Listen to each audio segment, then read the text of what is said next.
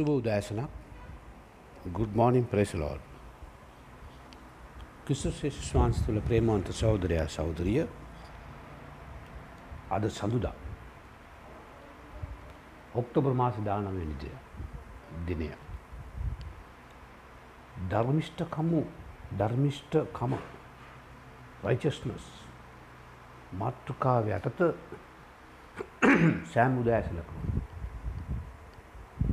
දේ වචනය අඩංගු සුළු කොටසක් අරගෙන වචන ස්වල්පයක් අරගෙන මෙනේ කරන අපි අද උදෑසන සඳුව දවස.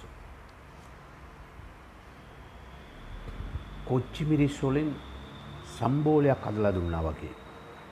කොච්චි මිරිස් දන්න කොච්චි මිරිස් වලින් සම්බෝලයක් හදලා උදෙන්ම කණ්ඩ දුන්නා වගේ. මතේ පස්වනි පරිච්චේදේ. විශ්වනි පදේ ඒසුස් වහන්සේ යමක් කියනවා. ඒ තමයි ගිවිසුම් සම්බන්ධතාවය. අද අපි බලන්නේ.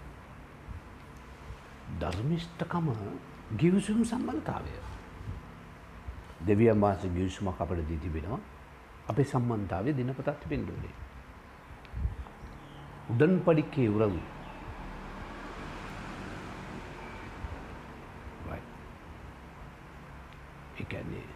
උන්වහන්සේ ජීවිතේ අපිට. ඒ ගිවිසුම් සම්බන්ධතාවය ගැන බලන අවස්ථාවේදී මතය පයේ විස්සේ අද මොකක්ද ඔබට කිව්වේ? අමතකුණා. මතකද? කොච්චි මිනිස් කරල් කිපයක් අරගෙන සම්බෝලයක් හදලා දුන්නා වගේ මේ ධර්මිෂ්ඨකම ගැන උන්වහන්සේ උගන්වද්දී මක් නිසාද? මතය පයේ විස්ස මක් නිසාද? නුඹලාගේ ධර්මිෂ්ඨකම ලියන්නන්ගේද පරිශිවරුන්ගේද ධර්මිෂ්ඨකමට වැඩී නොවේ නම් නුඹලා කිසිසේ ස්වර්ග රාජ්‍යයට ඇතුල් නොවන්නේ යැයි නුඹලාට කීවේ. පළමු දැනගණ්ඩ ඕනේ මේ අය මේ ඒසුස් වහන්සේ ස්වර්ගින් ආව කියලා විශ්වාස කළේ නෑ. right ස්වර්ගයේ යතුරුහරයට ඒසුස් වහන්සේ අතේ තියන් ඉන්නවා වගේ මේ කතා කරන්නේ. අදිට මේ ස්වර්ග රාජ්‍යයේ අයිතිකාරයා වගේ ඒසුස් වහන්සේ කතා කරන එකයි කිව්වේ මේ කොච්චි මිරිස් කරල්ටයක් කරන සම්බෝලයක් හදලා දුන්නා උදේ පාන්දරින් කන්න කියලා. සැර සැරට කෙලින් බඩ ඔළුව පුපුරන්න බඩ පැලෙන්න හදවත ඉරාගෙන යන්න උන්වහන්සේ ගන්න. මොකද උන්වහන්සේ ගන්නනේ? මේ කන්ද උඩ දේශනාවේ. එද මෙතන පරිශවරු නැද්ද? මෙතන ලියන්න ඕ නැද්ද? හිටියා. ඒසුස් වහන්සේ ගිය ගිය තැන ගිය ගිය තැන ඒසුස් වහන්සේ පය ගාපු තැන ගෙත්සමනේ ඔයිනට විතරයි මෙයා ආවේ නැත්තේ. මොකද මෙයා කැමති නැහැ දඩගාලා යාඥා කරන්න. අවසරත් නැහැ. බයයි. මක් නිසාද නුඹලාගේ මේ කාටද මේ කියන්නේ? මේ 12 දිනාට විතරක් කියනව නෙමෙයි. පන්දාකට කණ්ඩදී පවස්ථාවක් මේක. කන්ද උඩ දේශනාවේ. හරි ඔයගලන් කියනවා නෑ පාස්මි 12 දුනාට විතරයි ඉගැන්වුවේ කියලායි බයද? යේසුස් වහන්සේ බයෙන් ඉගැන්වුවේ නෑනේ. මක්නිසාද නුඹලාගේ ධර්මිෂ්ඨකම ගැන ඔබගේ මගේ අසන්නන් උන්වහන්සේ අනුගමනය කරන අපි කිතුනුවයි කියන අපි බයිබල් කාරයෝ කියලා කියන අපි බෞද්ධිස්ම ලැබුවයි කියලා කියන අය අපි විතරයි ස්වාර්ගයට යන්නේ. අපි ඒසුස් වහන්සේගේ දරුවෝයයි කියන අයට උන්වහන්සේ කියනවා. උලගේ ධර්මිෂ්ඨකම. ලියන්නන්ගේද? පරිශිවරුන්ගේද? ධර්මිෂ්ඨකමට වඩා වැඩි නොවේ නම් නොවී නම් වැඩි වැඩියෙන් තියෙනුනේ බඩ වඩා තියෙනවා. නුඹලා කිසිසේත් ස්වර්ග රාජ්‍යයට ඇතුළු වන්නේ අය නුඹලාට කිව්වේ. ස්වර්ග රාජ්‍යයට කියද්දි බලන්න මේක ස්වර්ගයට යන කතාවක්ද නේද දේව දරුකමද දෙකම අඩංගුයි. ඇයි යේසුස් වහන්සේ මේ ඉගැන්වුවේ? ඔබ මේ වචනේ අසන ඔබ කල්පනා කරලා බලන්න. කවුද මේ පරිශුවරු? කවුද මේ ලියන්නේ? පරිශුවරු අකුරක් නෑර බයිබලේ පරණ විසුවේ. ඉරිදා ඇවිදින්න එපා මේ ඇවිදින් දෙපා කිව්වෝත් ඒ ප්‍රමාණතර ඇවිදින්නේ නෑ. රයිට් පරිස්සුවරු පරිසිවරු අකුරට අකුරට ගොඩාක් දේවල් කරා ධර්මිෂ්ඨව කරේ නෑ අකුරට වැඩ කරා. අද ලංකාවේ බොව අයඩ අකුරට වැඩ කරන අය. දේව වචනයට පටහැනි නවුන්ගේ ජීවිතේ අකුරට වැඩ කරනවා. ඒක ඇවිල්ලා. ඒ ඇවිල්ලා. මේ බයිබලේ කියවන ධර්මිෂ්ටයන් මේ මෙතන කියවෙන ධර්මිෂ්ටය දෙවියන් වහන්සේ බලාපොරොත්තු වෙන ධර්මිෂ්ටය. ස්වර්ගයට ඇතුළු වන්නේ. ඔබ දන්නවද ඒක දෙයක්? මිනිස්යාගේ ඔබත් මාත් කොහේ සිටියත් ජීවිසුම් සම්බන්ධතාවයට අපි ඇවිත් ඉන්නේ. right? ඔබට යමක් කියන්න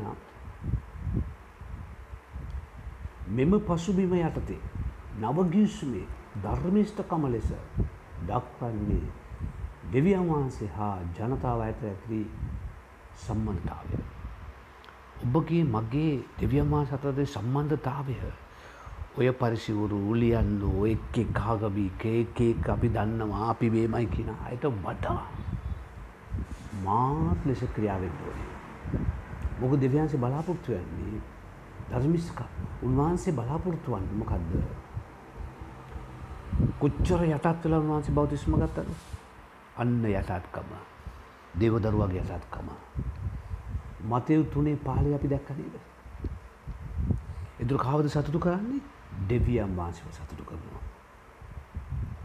ශීලු ධර්මිෂ්ඨකම තුල ක්‍රිස්තුස් වහන්සේ යෝහන්ට ඉගැන්වනවා. ශීලු ධර්මිෂ්ඨකම ඉෂ්ට කරන්න බෑ.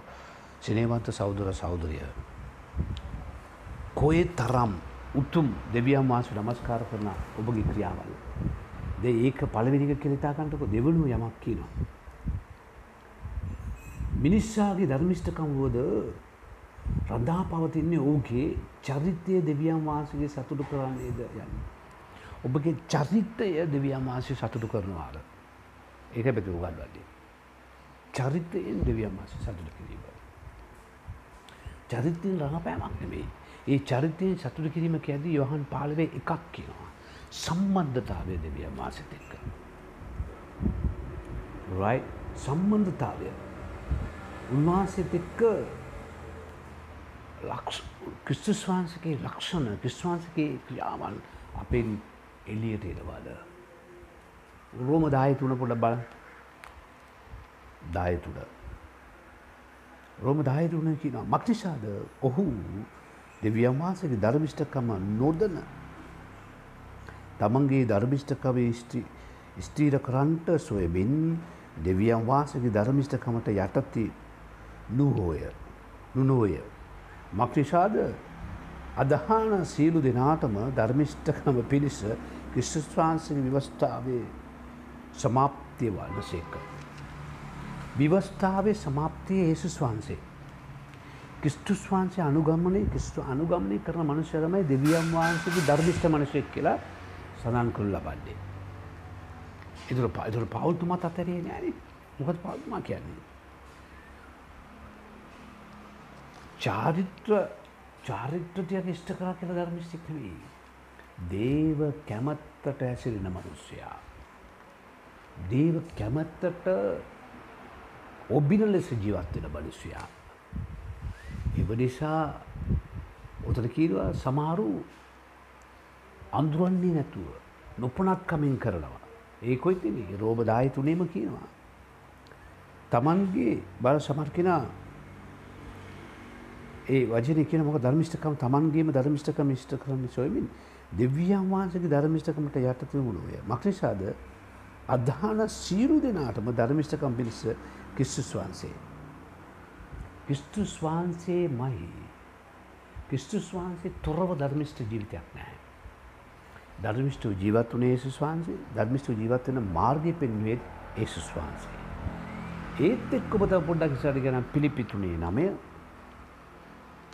පිළිපිතුනේ නමය පෞතුබා කියනවා මෙන්න මෙසේ මොකක්දුන් ඕ කියන්නේ. විවස්ථාවෙන් පැමිණෙන මාගේම ධර්මිෂ්ඨකම නොව ක්‍රිස්තුස් වහන්සේ කරේ ඇඩෙල්ල කරලකොටගෙන ඇදෙල්ල නිසා දෙවියන් වහන්සේගෙන් පැමිණ ධර්මිෂ්ඨකම ඇතුව ක්‍රිස්තුස් වහන්සේ තුල සිටින පිරිසාත් යම් මණ්ඩපගේ මලවුන්ගේ නැගිරීමට පැමිණෙන ලෙස. ක්‍රිස්තුස් වහන්සේ තුළ එක පරණ විශ්මේ දේවල් විදිහටමයි අපි ජීවත් වෙන්නේ කියලා ජීවත් වෙන කොටාසයක් ඉන්නවා. ඔවුන් තුළ සමාවදීම නැහැ. ඩිලින්දාට ඉඩ නැහැ. එතකොට බොකක්ද පරගිසිමි ක්‍රමයට උන් කරන්නේ.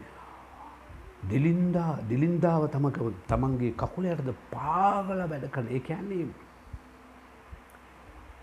මිස්රේ ඔවුන් දිලින්දායි පෝසත් අය ඔක්කොම දිලිඳු වෙලා හිටියන මිසේතාම ඔක්කොම දිලින්දුවනේ ඒ යටත්කම නිස්වන්ස ගලවන්නේ උන්වහන්සගේ පෝසත් කරන එන අවස්ථාවදී මිස්සරයේ පුරුදු ටිකක් එනවා. ඒ මිසරයේ පුරුදු දමයි ලෝකයේ පුරුදු. සමාරයට දෙන බැපිලෝනය පුරුදු. ඒ ඇන්නේ එතු එතු කිසිස්වාන්සේ ගැන එක බල අවස්ථාවදී පරිශිවරු සදිශ්‍යවරු ලියන්නෝ ඒ අයට වඩා ඔබගේ මගේ ජීවිත රටාවේ සම්බන්ධතාවය උසස් විය යුතුයි. ජීවිත රටාවේ සම්බන්ධාවය උසස් විය යුතුයි. පරණගේශමින් අපි බලාගෙනවා. බෙරිස්ට අරිස්ටෝන් වචනය තමයි කිසි වෙක් ස්වර්ගරාජි රැති වෙන්නෑ. මොකදද දන්නවා කියන පුද්ගලයා නෙමෙයි ඒ තුළ ජීවත් වෙන පුද්ගල ඇරෙන්න. දන්න ඇ ගොඩක් ඉන්නවා. ධර්මිෂ්ඨකෙක්කම යනු කුමක්ද කියලා පොත් ලියපු අය ඉන්නවා. ඒ ගැනත් නෙමෙයි. අන්තිම දක්වා. ඔබගේ උස්ම ටික යන මොහොත දක්වා දේව වචනට එකඟ ඔබ ජීවත් වුණාද. ක්‍රිස්තුස් වහන්සේට එක්ක ගමන ගියාද. සුදාත් මහානුභාවයෙන් හැසිරුණේ. ඔබගේ ක්‍රියාවේ ඔබේ ගනුදෙනු කොහොමද? ඔබ කාත් එක්කද ගනුදෙනු කරමින් සිටින්නේ. යොසෙෆ් වගේ දාලා දිව්වද? ඒ ඉන්න ස්ථානයේ ඔබ නැගිටලා ඉන්න කැමති නැද්ද? ඔය දේ හතාරින්න කැමති නැද්ද. රයි අර ඌරු කොටුවේ හිටපු තමන්ගේ වස්තුනි විනාස කරපු මනුෂ්‍යයට සිතිවිල්ලක් ආව නැගිටලා ආවා. ඔබ නැගිටලා එන්න කැමති නැද්ද? ඉන්න තැනින් කවදද ඔබ උන්වහන්සේ ළඟට එන්නේ? ඇරීම. එතකොට ක්‍රිස්තුස් වහන්සේ බලාපොරොත්තු වෙනවා වැටිලා ඉන්නවා නම් ඔබ හැරිලා උන්වහන්සේ ළඟට එනවාට. ධර්මිෂ්ඨකමේ වස්ත්‍රය කියලා එකක් තියෙනවානේ. ඒ කියන්නේ අපි දැක්ක ගමන් ක්‍රිස්තුස් වහන්සේ පේන්න ඕනේ. මිනිස්සු කියයි බයිබල් කාර බයිබල් කාරය කියපුද කියන්නුනේ දේව දර්රේ. අන්න අර මනුෂ්‍යගාට මේ සෞදරිකාවට ගානම් උන්ද අදස්ටිකක් දෙයි. ඒ වගේ එන්න ඕනේ. ඔබවත් මාවත් දැකල මිනිස්සු ඇඟින්න ඕන නෑ. ඇදිලිවන්ත ඇංගිනවා. ඒක වෙන කතාවක්. ලෝකෙ මනුෂ්‍ය ඇඟින්න නෑ. ඇදිලිවන්ත ඇඟෙන්නේ ඇයි වටේම කැරකිලා ඉරිදටත් කැරකෙනවා. සූම් මිටින් දැම්ම ඊයේ. පවුල් ඉන්නවා විසිහටක් තියක් විතර. නම දෙනයි ඇවිල්ලා හිටියේ. පවුල් නමයයි. ඇයි එක්කෝ බිසීගියයි එක්කෝ කොරෝනා කෑමුන් මෙයට කාට කොරෝනා ඇදිලා නෑ. කොරෝනා ඇදෙන්න කලින් බය වෙලා. රයි ඒගුලන් ව්‍යාපාරවලට යන යන්න පුළුව හැම තැනටම යනවා. ඇබැයි සභාව පටන් අරගනාවයින් පස්සේ ගිරව් ටිකට මියසික් දාලා ගීතිකාව දුන්න ගම මගේ අම්මෝ ලව්බෝඩ්ස් ටිකක් වගේ. ලවබොට්ස් කූඩුවක් ගාට ගිල ඉන්නකු උන්ගේ කිසිපුචිය බලන්න තේනාට ඒ වගේ සිනේවත්ය දෙවි ඒස්වාන්සපකින් බලාපොරත්තු වෙනවා. මොකක්ද ලෝකයේ ජීවත්වන එක එක මිනිස්සුන්ගේ තිබෙන ධර්මිෂ්ට ජීවිත රටාව නෙවෙයි ඔබ හරිතැන ඉන්න එක නෙවෙයි ක්‍රිස්තුස් වහන්සගේ වචනය අනුව ජීවත් වෙලා හරිතැන ඉන්නවාද උදෙන් පොඩියක් නොලක් කරන්න. ආදරවන්ත ජේසුනි ඔබවාන්සගේ වචනට එක්මුවන් ජීවත් වන පිණිස මගේ ජීවිතය ඔබට භාර කරන. ස්වාමින් වහන්ස ඔබාන්ස දුන්නා මේ ජීවිත කාලයේදී ඔබට සතුරු කරන ජීවිතයක් ජීවත්වෙන්න. ඔබගේ නාමේ ගෞරයට පත්වන ජීවිතයක් ජීවත්වෙන ම ඔබට බාර වෙනවා. මේ වචනය අරා මගේ දුරුවලකම් වහන්ස පෙන්වුන් නිසා මම දේවල් අතාරින පිණිස කරුණාව දුන මැනව. දෙවී ප්‍යාරඩී සමාදීව ඇත සමාව දෙන්ට ලංකර ගණ්ඩ ඕනෑව ලංකරගන්ටත් උදව් කරන්න ඕනයට උදව් කරන්නටත්. ස්වාමින් වහන්ස ඔබවහන්සට දිය යුතු වෙලාව. වහන්සේ දේ වචනය මෙනේ කරන හදවත ප්‍රසංසා කන අදවත පට දුන මැනව. වහන්ස මාව තබාති වෙන්නේ සුභාරංචි සේවකී කැටියට. සිටින තැන්ගොල රැකයා කරන තැන්ගොල සක්ෂිකාරයක් වලින් ජීවත්වන්න මට කරුණාව ශක්තිය දුන මැනව. ඔබගේ අති සුද්දාසින මගේ ජීවිතය බාරයි. ඒසුස් ක්‍රිස්තුස් වහන්සගේ නාමෙන්. ආමෙන්. Praise the Lord. God bless you. අම්බ වෙට.